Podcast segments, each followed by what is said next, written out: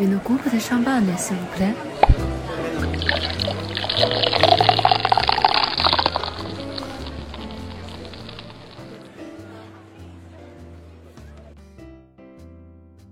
喜马拉雅的听众朋友们，大家好，这里是宾客文化，我是市场部的亚楠，欢迎收听今天的播客。香槟是欢庆时刻的指定用酒，在各种影视作品中也时常有香槟的身影。今天我向大家介绍八部与香槟有关的经典电影和纪录片，让我们一起回顾这些电影中的香槟时刻吧。第一部要和大家分享的电影是《了不起的盖茨比》。凡事过犹不及，唯香槟例外。菲茨杰拉德毫不掩饰他对香槟的热爱。在他的经典之作《了不起的盖茨比》中，这一点得到了完美的体现。由小李子莱昂纳多·迪卡普里奥饰演的男主角盖茨比，手端碟形杯，站在自家豪宅的阳台上，邀请人们进入他的香槟狂欢派对。这一幕既是影史上的经典，也代表了那个狂欢至上的爵士时代。在电影中，明月香槟曾多次出现。成为盖茨比派对上的指定用酒，有吧台冰桶中的普通七百五十毫升装，也有在泳池和楼梯拐角处由派对女郎挥洒的超大瓶装，连盖茨比在海上打高尔夫球时出现的也依然是明月香槟。明月香槟还特地为电影定制了符合历史事实的1921年时的酒标样式。充分体现那个时代美国上流社会的纸醉金迷。第二部《至暗时刻》，这部电影讲述了二战期间刚刚上任的英国首相温斯顿·丘吉尔面对纳粹德国的步步紧逼，做出事关人类历史的决定的故事。历史上，丘吉尔对香槟的喜爱是出了名的，尤其喜爱宝路爵香槟。在决定反击纳粹德国之后，他曾说。不仅是为了法国而战斗，更是为了香槟而战斗。在电影中，丘吉尔刚刚上任首相，媒体争先向他发问上任后有什么政策安排，而丘吉尔只是不慌不忙地说：“先来一杯宝路爵香槟。”回到家中之后，他与家人便开了一瓶香槟庆祝。在与国王进行午餐时，他同样喝着香槟，让国王都忍不住发问。他是如何从中午就开始喝酒的？而丘吉尔的回答也相当有趣。Practice，这是练出来的。第三部与香槟有关的电影是《罗马假日》。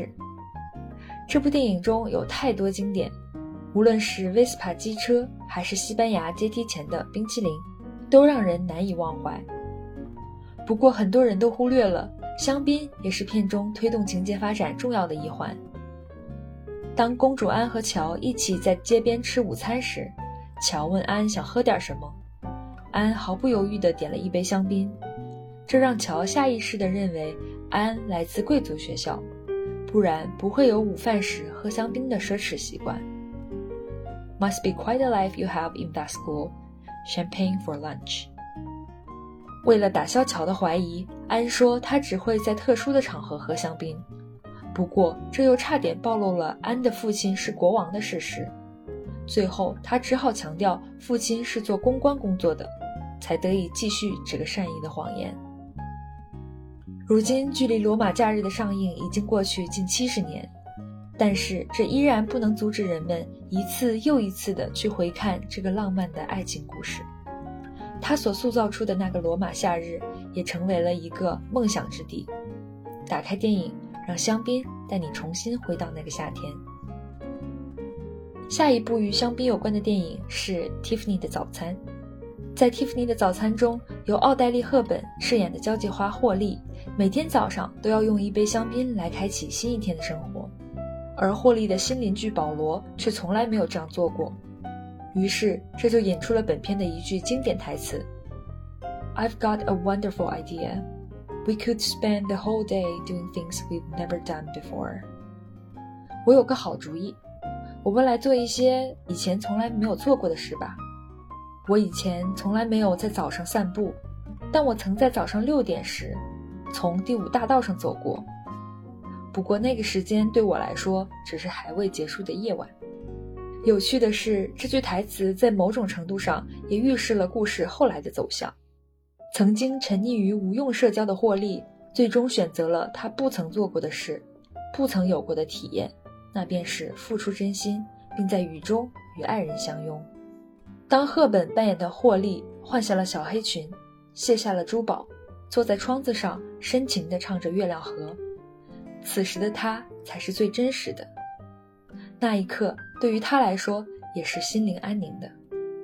他在形形色色的上流社会之中穿梭，虽然憧憬着、向往着优雅夺目的蒂芙尼珠宝，但是影片最后，霍利还是跟随了自己的内心。对他来说，追寻真正的爱情比那些浮华更为重要。第五部电影《卡萨布兰卡》，全世界那么多的城镇，镇上那么多的酒馆。他却偏偏走进了我的这一间。这是一句让无数人倾心不已的台词。前些年的《爱乐之城》也依然在复刻这个桥段。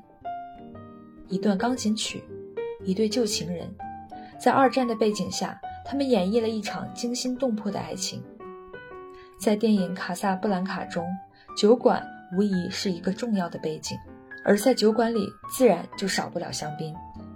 比如片中一位法国警官就在男主角 Rick 的酒吧点了一瓶凯歌香槟，还称赞说凯歌1928是一个极佳的年份。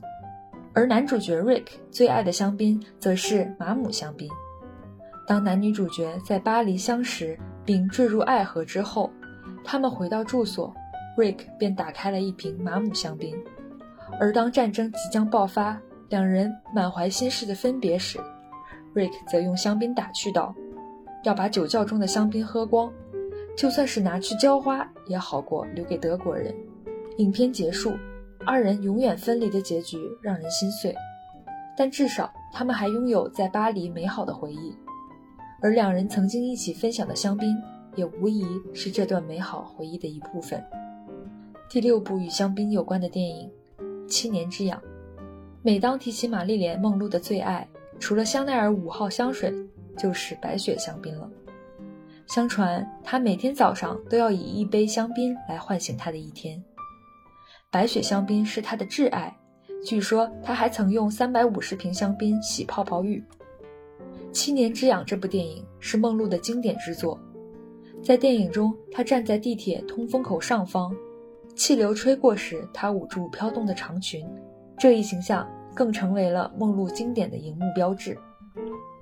在七年之痒中，梦露对香槟的喜爱溢于言表，比如在生日时什么都不做，只躺在浴缸里喝香槟。当她与男主角准备一起喝香槟时，为了这特别的仪式感，女主角还特地跑到了楼上，把裤子换成一条连衣裙，只因为她认为不应该穿长裤喝香槟。在这部电影中，她还提到了。用薯片蘸香槟的吃法，和男主一同分享。Did you ever dunk a potato chip in champagne? It's real crazy. 你尝试过用薯片蘸香槟吗？接下来介绍两部与香槟有关的纪录片，《A Year in Champagne》和《葡萄酒之旅》。《A Year in Champagne》的导演 David Kennard 一共拍摄了三部与葡萄酒有关的电影，《A Year in Burgundy》。A year in Champagne, a year in Port。他深入各个世界知名葡萄酒产区，了解当地的风土。A year in Champagne，这部影片从热气球的角度带领大家俯瞰香槟区的葡萄园，仔细讲述了香槟区的历史、风俗习惯、法律法规以及法式生活的细节，还有宝林爵等名庄的采访。对于好奇法国生活的香槟客来说，这部纪录片可以带你走进法国。第二部纪录片叫《葡萄酒之旅》。在这部纪录片中，主讲人从香槟区开始了他的葡萄酒产区之旅。在走访过程中，他详细的介绍了产区以及当地的美食，比如用香槟腌制过的酸菜和香槟区葡萄酿造的醋。在 Jacques 酒庄，同庄主一起吃了 Jambon de Hans。在 Behesh 酒庄。与女主人学习如何制作蔬菜牛肉汤。通过带入第一视角来一场产区之旅，也是领略法国风光非常好的选择。与香槟有关的电影与纪录片就分享到这里啦。找一个惬意的晚上，拿出一瓶香槟，重温这些经典的影片，珍惜每一个有香槟为伴的时刻。这一期的播客就到这里，我们下一期再见。